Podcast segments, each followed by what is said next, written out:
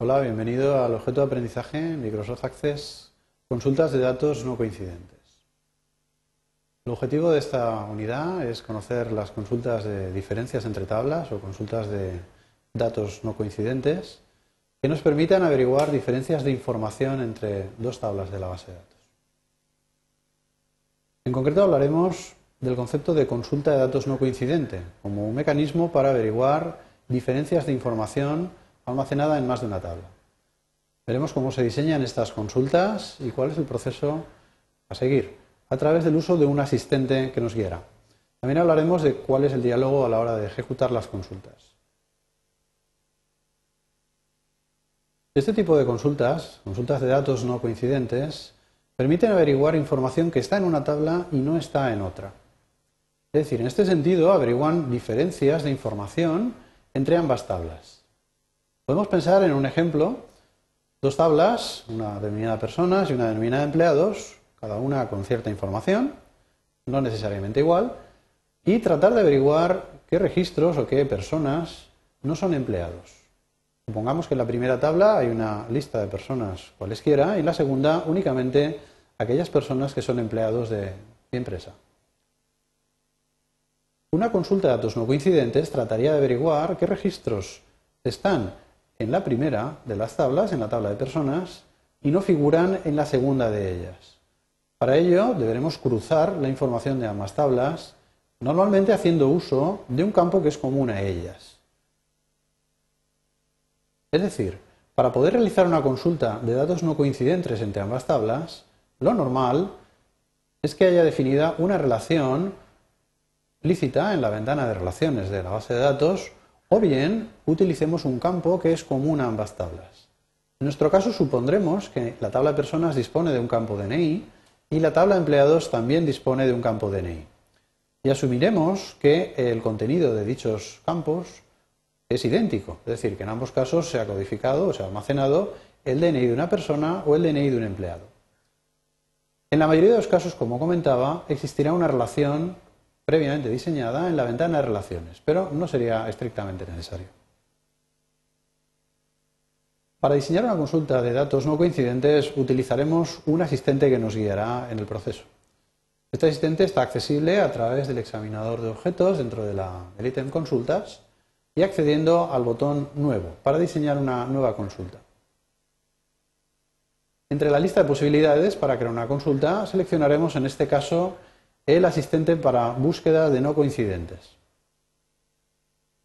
En este instante se arranca el asistente y en el primero de los pasos de dicho asistente se solicita cuál es la primera de las tablas que queremos cruzar para averiguar ese tipo de diferencias. En nuestro caso, utilizaremos o seleccionaremos la tabla de personas. Seguidamente se solicita eh, cuál es la segunda de las tablas contra la que vamos a cruzar la información. En nuestro caso utilizaremos la tabla de empleados.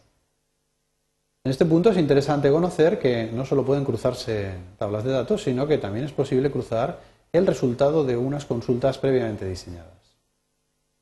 Una vez seleccionadas las tablas o consultas que van a intervenir en el diseño de esta consulta, el siguiente paso del asistente nos mostrará una lista con los campos que definen cada una de las tablas. En este paso hemos de indicar cuál es cada uno de los campos que se relaciona en ambas tablas. Es decir, en este caso hemos de pensar en si existe alguna relación a través de alguno de los campos. En el ejemplo vemos que la columna DNI figura en el diseño de ambas tablas, por lo tanto eh, queremos emparejar, queremos relacionar ambas tablas a través de este campo.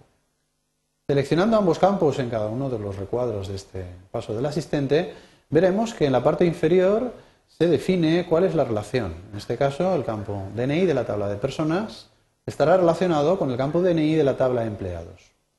Este es un paso crucial en el diseño de la consulta, porque hará precisamente uso de esta información, de esta relación a través del campo DNI, para averiguar cuáles son los DNIs que están en la tabla de personas que no figuran en la tabla de empleados, pero lo hará haciendo uso del campo DNI.